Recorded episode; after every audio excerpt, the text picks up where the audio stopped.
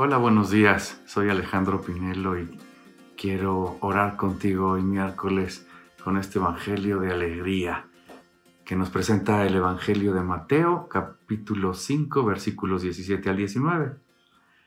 Ven Espíritu Santo, ilumina mi corazón, engrandece mi mente, para que yo pueda comprender de una mejor manera, de una manera más clara tu enseñanza, Jesús. Ayúdame a utilizar mi mente a estudiar, a argumentar, a analizar, para poder yo presentar de una manera más clara tus enseñanzas a mis hermanos.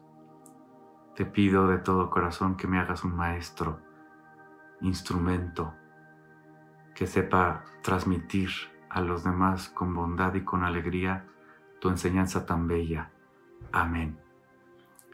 No penséis que he venido a abolir la ley y los profetas, no he venido a abolir sino a dar cumplimiento. Sí, os lo aseguro, el cielo y la tierra pasarán antes que pase una u otra tilde de la ley sin que todo suceda. Por tanto, el que traspase uno de estos mandamientos más pequeños y así lo enseña a los hombres, será el más pequeño en el reino de los cielos. En cambio, el que observe y los enseñe, ese será grande en el reino de los cielos. Qué hermoso evangelio porque de alguna manera nos dice cuál es la misión de un cristiano. Observar y enseñar aquello que hemos nosotros recibido. Yo les daría dos puntos de esta meditación.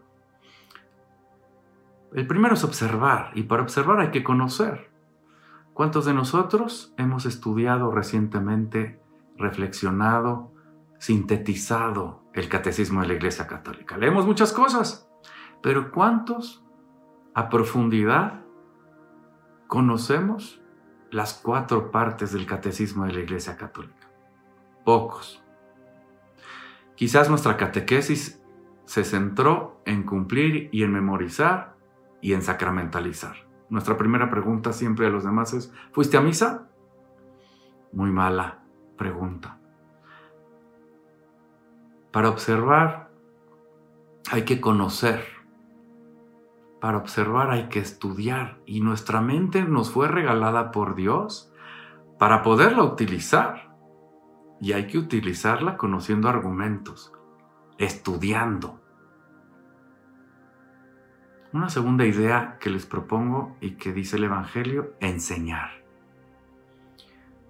Mi experiencia como consagrado después de 30 años es que la enseñanza nos asemeja más a Jesucristo.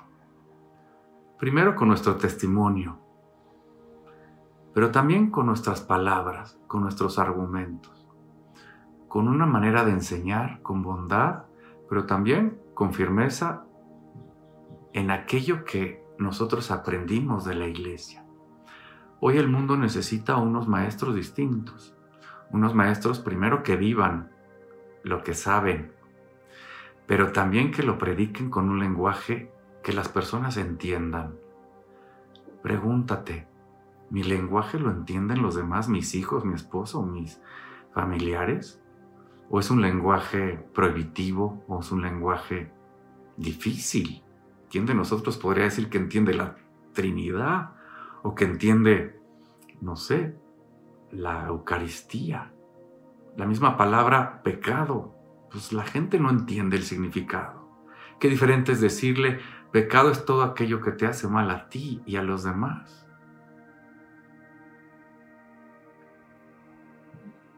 Pedirle a Dios en esta meditación que nos ayude a ser mejores instrumentos, a prepararnos mejor, para poder predicar mejor. Hoy necesitamos un cristianismo más vivo, más claro, más sencillo y no tan complicado como muchas veces lo hicimos. Pidamos a Dios en este momento de oración la gracia de ser maestros, profesores, que seamos unos grandes predicadores por nuestro ejemplo. Amén.